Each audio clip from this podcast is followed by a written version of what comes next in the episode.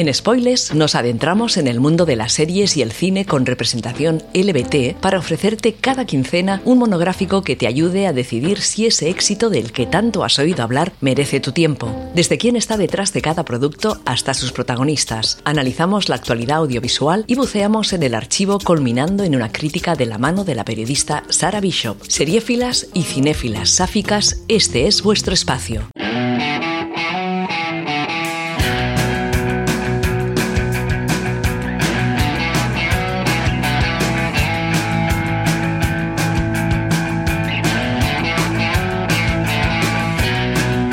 Hola y bienvenidas una semana más a Spoilers, un espacio donde analizamos series de televisión y películas con interés LBT. A este lado del micro, Sara Bishop emitiendo para Inout Radio. Comenzamos. Hoy hablaremos de Do Revenge, una comedia negra adolescente traducida dudosamente al español como Revancha Ya y cuyo estreno en Netflix hace apenas un par de semanas le ha brindado el apoyo de crítica y público, siendo calificada por ambos con un generoso notable. No he visto el vídeo. Por cierto. Enhorabuena. Debes de ser la única. ¿Fue tu ex quien lo filtró? Por eso le pegaste. ¿Vas a hablar todo el camino?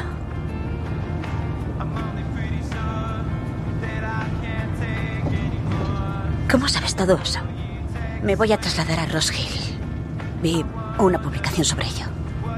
¿Un traslado solo para un año? Uf, brutal. ¿Qué le pasó? A tu ex. Imagina lo que les pasa a los tíos. Yo soy la cerra en prueba y él y su diminuta polla se van de rositas. Siempre se van de rositas. Sé lo que es ser traicionada por alguien en quien creías que podías confiar. A los 13 años fui a un campamento de día con una chica que vivía como en un avión intocable. Brillaba. Yo sabía que me gustaban las chicas y no se lo dije a nadie. Con esta chica creo que pensé que si le gustaba validaría toda mi existencia o algo así y hablamos. Y fue genial. Me hizo sentirme libre y confiada y segura. Y sin darme cuenta le dije que era queer. Y me sentí increíble. Fue como el mejor momento de mi vida. No estaba tan a salvo porque les contó a todos que la retuve a la fuerza y la besé. ¿Qué? Ah, joder. La película entrelaza las historias de dos alumnas a punto de comenzar su último año en el instituto. Drea es una estudiante modelo, popular como nadie y aceptada por la élite que ve su vida venirse abajo cuando su novio filtra un vídeo de contenido sexual. Y Eleanor ha pasado sus últimos años sumida en el rencor después de que su exnovia pusiera sobre ella la etiqueta de acosadora. Un encuentro fortuito propicia que ambas se conozcan y acuerden llevar a cabo, cada una, la venganza de la otra. El guion es una obra original escrita a cuatro manos por Jennifer Caitlin Robinson y Celeste Ballard. A la primera, quien también ocupa la silla de dirección en la película que estamos viendo, la conocemos bien por ser la artífice de la injustamente cancelada Sweet Vicious y coescribe, además, la película Thor Love and Thunder junto a Taika Waititi. Ballard ya había trabajado con ella en la mencionada serie para MTV, aunque su nombre nos suena sobre todo por haber trabajado en Space Jam Nuevas Leyendas. La dirección de fotografía ha recaído en las manos de Brian Burgoyne, un experimentado cinematógrafo que cuenta con discretos éxitos como Love Birds o La gran enfermedad del amor. La banda sonora corre a cargo de dos compositoras. Amanda Yamade ha trabajado en el departamento musical de Gossip Girl y firma las melodías de Skin, mientras que Esty Haim combina su reciente carrera como actriz con la pertenencia a la banda de rock Haim, junto a sus hermanas. En el instituto, todo el mundo dice que la mejor medida del éxito es la pandilla con la que andas o los elogios que recibes. Pero ¿cómo sabes de verdad cuando has llegado a la cima? Cuando alguien quiere destruirte. ¿Quién quiere un bocadito de mí? Pregunta retórica. Todos querían un bocadito de mí. Probablemente te preguntes por qué habla con acertijos si su vida es perfecta. Nena, en esta historia nada es lo que parece. ¡Perra! Daría mis tetas por ser Drea Torres. Es la estudiante de Roskill que ha entrado en la lista de próxima generación 100. ¿Y solo es una junior? Por Dios, parece que quisieras estar en su piel. Tiene una piel fantástica. ¿Cree que no sabemos que Tara pagó toda esta fiesta? Apuesto a que entró en esa lista porque va a Roskill con beca. Sage, no estarás subestimando el duro trabajo de una mujer de color, ¿verdad? ¿Un dulce? Curiosamente, la juventud del reparto de Do Revenge no va en absoluto aparejada a la falta de experiencia ante las cámaras. Es el caso de Maya Hawke, quien sin duda ha heredado de sus progenitores algo más que un parecido casi clónico a su madre. Hija de Ethan Hawke y Uma Thurman, interpretó a Joe en la miniserie Mujercitas de la BBC en 2017. Participó en Érase una vez en Hollywood y dio el salto a la fama definitivo con su papel como Robin en el rompeaudiencias de Netflix Stranger Things, donde curiosamente también da vida a un personaje queer. Fiel admiradora de actrices clásicas como Audrey Hepburn o Julie Andrews, ha trabajado también como modelo para firmas como Vogue o Calvin Klein. A Camila Méndez la conocemos sobre todo por su papel como Verónica en Riverdale, con el que debutó en televisión y que le valió un Teen Choice Award a la mejor roba escenas. Desde entonces ha trabajado en diversas producciones como la comedia Palm Springs, Dangerous Lies o La cita perfecta. Para Austin Abrams, auguramos también una carrera meteórica después de sus excelentes interpretaciones en series de amplio calado, como The Walking Dead o Euphoria, además de su papel protagónico en Dash and Lily y aunque su papel en la película es poco menos que anecdótico, no podía dejar pasar este apartado sin mencionar a Sarah Michelle Gellar, porque es Buffy cazavampiros, hecha directora de instituto y porque en una de las charlas con las alumnas deja caer una referencia preciosa a nuestra serie de culto noventera por excelencia. Pasemos ahora al análisis crítico. Max. Cariño, estoy hablando con el abogado de mi padre. Ah, tengo que colgar. Gracias, Derek. Hola. ¿Cómo has podido hacerme esto? ¿Qué? No he sido yo un hacker. Nena, venga ya. Yo jamás te haría eso. Te quiero. El concepto de dos personas desconocidas que acuerdan perpetrar un crimen en nombre de la otra, disponiendo así de una coartada perfecta, no es especialmente innovador. Basta con remontarnos a 1950 para encontrar la raíz original de esta idea en la novela Extraños en un tren, de nuestra adorada Patricia Highsmith, célebre autora de Carol. El mismísimo Hitchcock se enamoró de la premisa de la obra, adaptándola al cine solo un año después de su publicación. El crimen perfecto, ni móviles, ni una sola prueba que pueda señalar al criminal o relacionarlo con la víctima. Se ha llevado a pantalla innumerables veces desde entonces, y esta no va a ser muy diferente. O casi porque en este caso nos movemos en un ambiente adolescente mucho más edulcorado e inocente que sus predecesoras, y quizás sea en esto en lo que radique su originalidad. Evidentemente, el trasfondo de la historia nos llevará a los mismos lugares comunes, la crueldad y la culpa, la acción y la reacción, aunque Do Revenge pase algo de puntillas por los aspectos más oscuros de la naturaleza humana y las múltiples tonalidades de gris que Highsmith clava en su novela, quedan tristemente reducidas a blancos y negros. La cinta que nos ocupa no termina de deshacerse del todo de ese ingenuo maniqueísmo entre buenos y malos, aunque lo intenta, y la sensación general es que habría bastado hora y media para contar la misma historia sin prescindir de nada importante. La proliferación de películas de dos horas me resulta personalmente una lacra que debería erradicarse lo antes posible.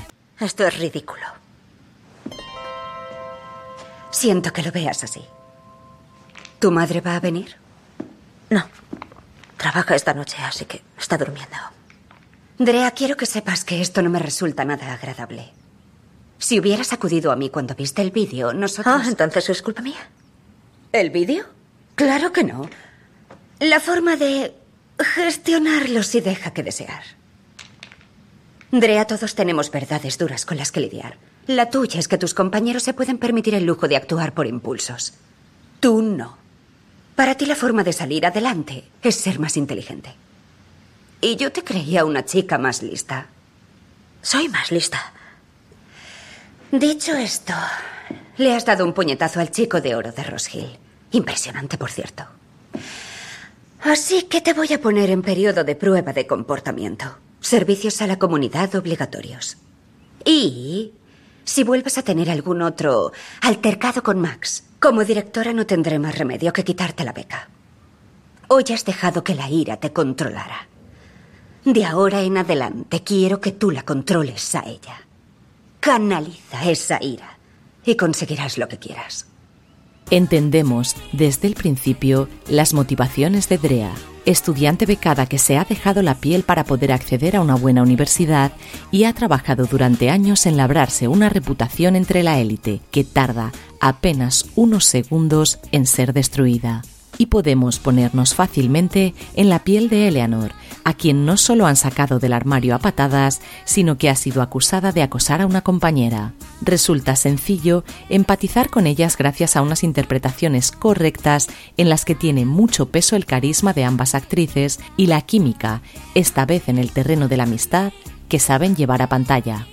Odiar a Max no es que sea fácil, es que es una obligación representa lo peor del elitismo y el patriarcado, y lo hace con tal solvencia que en más de una ocasión una se ve tentada de calzarle otro puñetazo y dejarse de tanta pirueta a fin de culminar la venganza. Nada que ver con su personaje Nice Guy de Euforia, y te los crees a los dos hasta la última frase.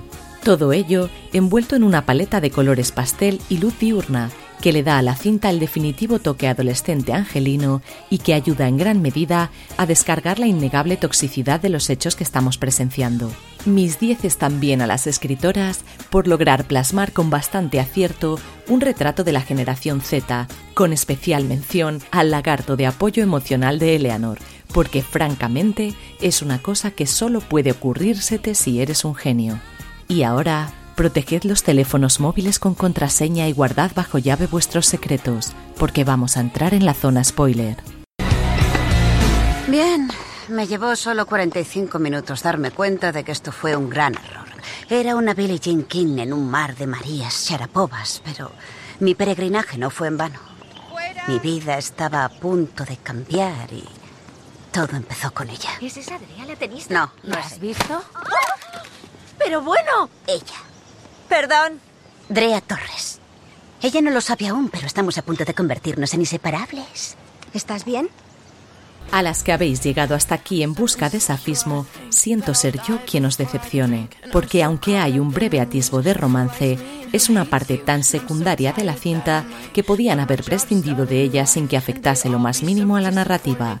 Eleanor muestra interés en Gaby Broussard desde su llegada al nuevo instituto, y aunque la cosa prometía bastante, comparten únicamente tres escenas, con una química prometedora que es una pena que no hayan sabido aprovechar. Defiendo a capa y espada la representación queer que no se centra únicamente en el romance y gritaré siempre a los cuatro vientos que necesitamos más personajes LBT donde serlo no sea el centro de la trama y nos dejen ser personas y tener otro tipo de inquietudes vitales. El problema es que la película se había vendido como algo muy queer desde su tráiler y al final resulta ser otra cosa. El éxito de Do Revenge radica en presentar el instituto como el infierno que resulta ser para algunos, sin caer en el drama, bien adaptado a los tiempos que corren, donde las redes sociales pueden ser un arma de doble filo. El lenguaje resulta creíble y las interpretaciones maquillan bastante unos personajes que pueden resultar algo planos, pero donde realmente da la campanada es en su giro final. Las guionistas han sabido mantenernos a oscuras sobre las verdaderas intenciones de Eleanor hasta el tercio final de la cinta, donde se descubre hacia quién se dirigen realmente sus intentos de venganza. Resulta que había sido Drea todo este tiempo quien estaba detrás del rumor que atormentaba a nuestro personaje sáfico. Y nuevamente, mi enhorabuena a las creadoras por mostrar hasta qué punto estaba hundida en la miseria hasta el momento en el que ve plausible hacer justicia. Ojalá pudiéramos contratar a alguien para cargárnoslos. ¿Qué? ¿Como un puto manitas? Exacto. Alguien completamente ajeno a nosotras. O un matón de otro instituto. o matona, o no binario.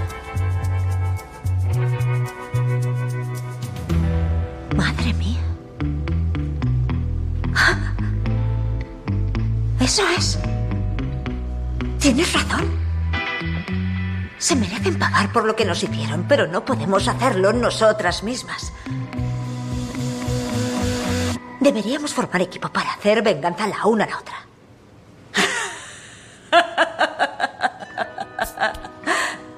Ah, ¿Hablas en serio? De ninguna manera. ¿Por qué? Ah, porque no soy capaz. No puedo hacer venganza. Pero hacer venganza es correcto gramaticalmente. Oh, perdona, Schoolhouse Rock. ¿Ahora estás analizando la estructura de mi oración? Ah, nos pueden pillar. No podremos graduarnos. Podrían expulsarnos. No nos pillarán, de eso se trata. Nadie sabe que nos conocemos, ¿no? Así que nadie nos conectará, ni con ellos, ni entre nosotras. Es literalmente perfecto. Con mi cerebro y tu pizarra limpia. Podemos conseguirlo. ¿No quieres hacerle pagar? No, no quiero hacerle pagar. Quiero quemarla hasta los cimientos. En una película en la que prácticamente te pasas hora y media pensando que menudo par de bichos de tías, se agradece también esa pátina de humanización en la representación de la amistad entre ambas, porque son un poco lo peor, pero se quieren o han terminado queriéndose.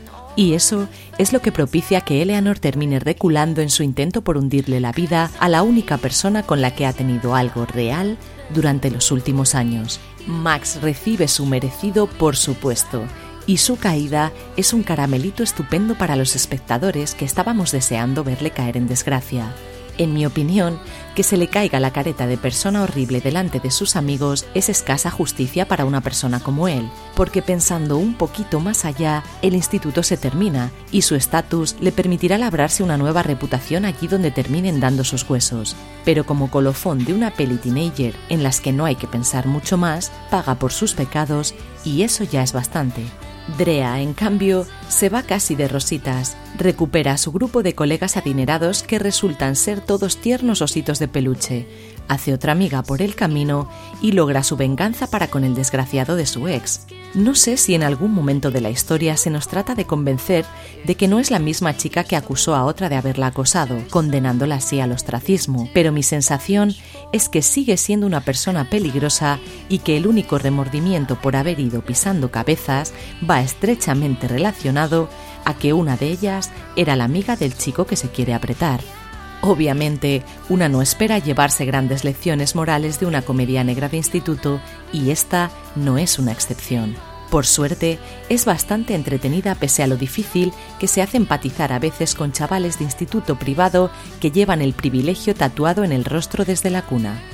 Los tíos son otra historia. Para las chicas, nuestros cuerpos, nuestras elecciones están condicionadas por la vergüenza. Nuestras debilidades son sus fortalezas. Si practican el sexo, lo están petando. Si lo hacemos nosotras, somos putos. Si están enfadados, son poderosos. Si nosotras mostramos emociones, ¡estamos histéricas! Chicas, bajad la voz, por favor. No, espera, ¿cuánto me van a cortar? Si los hombres en general son difíciles de derribar, Max es la encarnación del patriarcado, el maníaco máximo de los chicos soñados. Max tiene una personalidad meticulosamente elaborada. Roskill es una orquesta y Max es su director.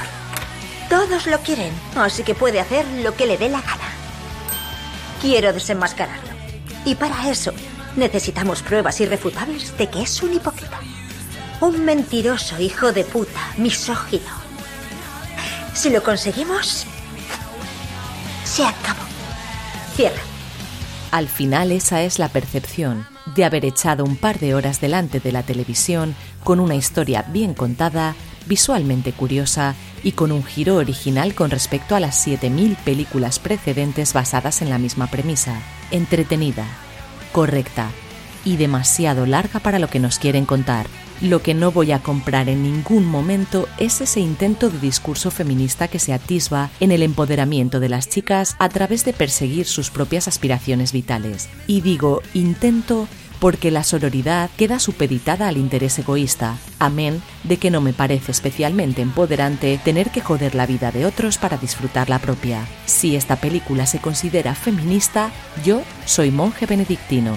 Mención especial merece la banda sonora, un recorrido por los imprescindibles de la generación Z que va desde Billie Eilish a Olivia Rodrigo, pasando por la mismísima Rosalía y que da empaque a un retrato bastante redondo.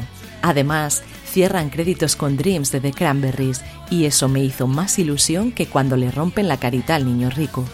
En spoilers, recomendamos Do Revenge si te gusta la comedia negra ligera, los dramitas de instituto tipo Mean Girls y los envoltorios visuales coloristas. Si por el contrario estás buscando personajes con los que empatizar o reflexiones profundas acerca del desarrollo de la personalidad en adolescentes, sigue a la escucha y date una vuelta por nuestra página para encontrar un producto que se adapte más a tus gustos. Y como siempre, no olvides dejarnos tus comentarios en la página del podcast o en cualquiera de nuestras redes sociales. Gracias por compartir con nosotras este breve espacio en las ondas y te esperamos en las siguientes entregas de spoilers en In Out Radio, donde seguimos la pista de series y películas viejas y nuevas en las que se nos dé voz, se nos vea y se nos oiga.